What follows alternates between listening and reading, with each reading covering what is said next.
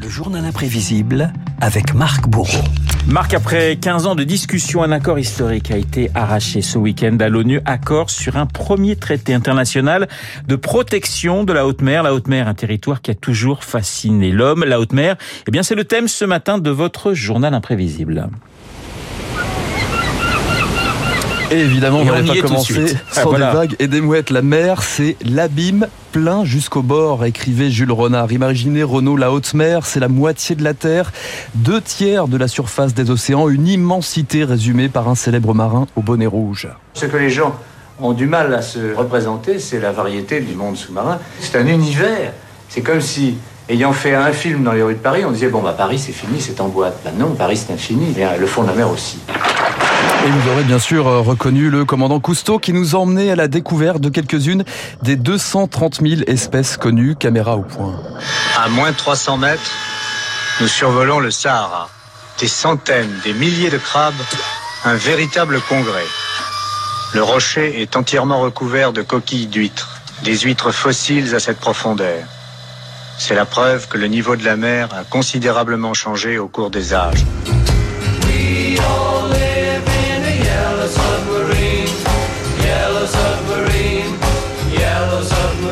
Des abysses et des symboles, le sous-marin du commandant Cousteau, celui des Beatles, évidemment. la haute mer, des images, mais aussi des sons, l'écoute des fonds marins. Ça, c'est le travail des fameuses oreilles d'or, des officiers de la marine, le casque vissé sur la tête, chargé de débusquer l'ennemi, mais pas seulement. Quand vous étiez plus jeune, vous avez appris à différencier le timbre euh, d'un violon par rapport à une guitare.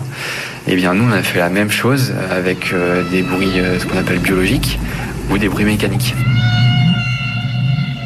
Et dans les écouteurs, on entend par exemple ce chant, ce chant des baleines. Vous l'avez peut-être euh, reconnu, Renaud. Êtes-vous d'ailleurs une oreille d'or, vous aussi Alors là, attention, on attaque le, du sérieux. Allez-vous reconnaître le chant de cet animal qui nous est très familier? Dauphin? Le dauphin. Ah très bonne réponse, ah Renaud. Plus compliqué, voire impossible, hein, je vous le dis tout de suite. Merci. Écoutez plutôt ce son, tendez bien l'oreille.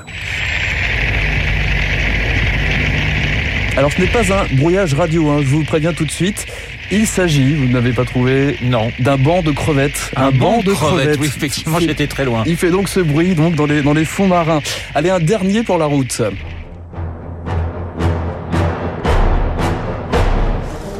Bah, ça, c'est un film assez célèbre, non? C'est un film assez célèbre qui parle d'un requin, bah, évidemment. Alors, c'est plutôt le, le, requin qui fait frémir, évidemment. Les dents de la mer. Les dents de la mer de Steven Spielberg, qui fait frémir, évidemment, les marins en pleine mer. Les océans, terrain hostile, ces prédateurs, ces tempêtes aussi. Comme ici, dans les 40e rugissants, ces pluies diluviennes dans l'hémisphère sud que rencontrent les navigateurs durant leur traversée du globe.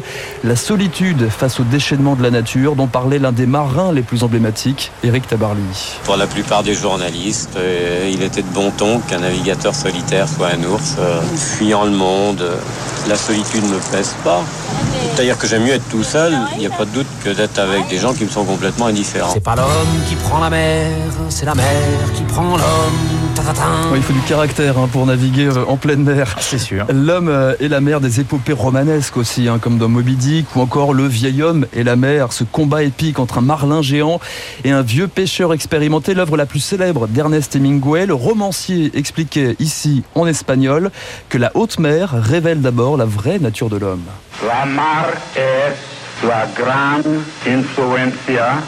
La mer a été la plus grande influence de ma vie et de ma littérature. Parce que c'est là où l'on trouve des hommes généreux, au grand cœur, face à la vérité de l'existence. Ce sont eux que j'ai essayé de décrire dans Le vieil homme et la mer. La vie sur la mer et sous la mer, c'est aussi un classique de la littérature 20 milieux sous les mers de Jules Verne. Tout ce qui vous est servi vient de l'océan. Ici, il n'y a rien qui vienne de la terre. C'est remarquable. On croirait du veau. La saveur en est trompeuse. C'est du serpent de mer à la grecque. Voilà, les épopées du capitaine Nemo à bord du Nautilus, mise en image en 54 avec James Mason et Kirk Douglas. Nemo est déjà cette philosophie qui résumait en quelque sorte l'accord trouvé ce week-end par les Nations Unies. Voyez-vous à la surface, on se bat. On se dévore, on se taille en pièces. Ici, au-dessous des flots, j'y suis libre. Et on espère que les hautes mers restera libre. Petite citation pour terminer, Renaud, celle de Stendhal. La vue d'une belle mer est la chose la plus consolante du monde. La mer qu'on voit danser le long du golfe clair a des reflets d'argent. La mer, des reflets changeants.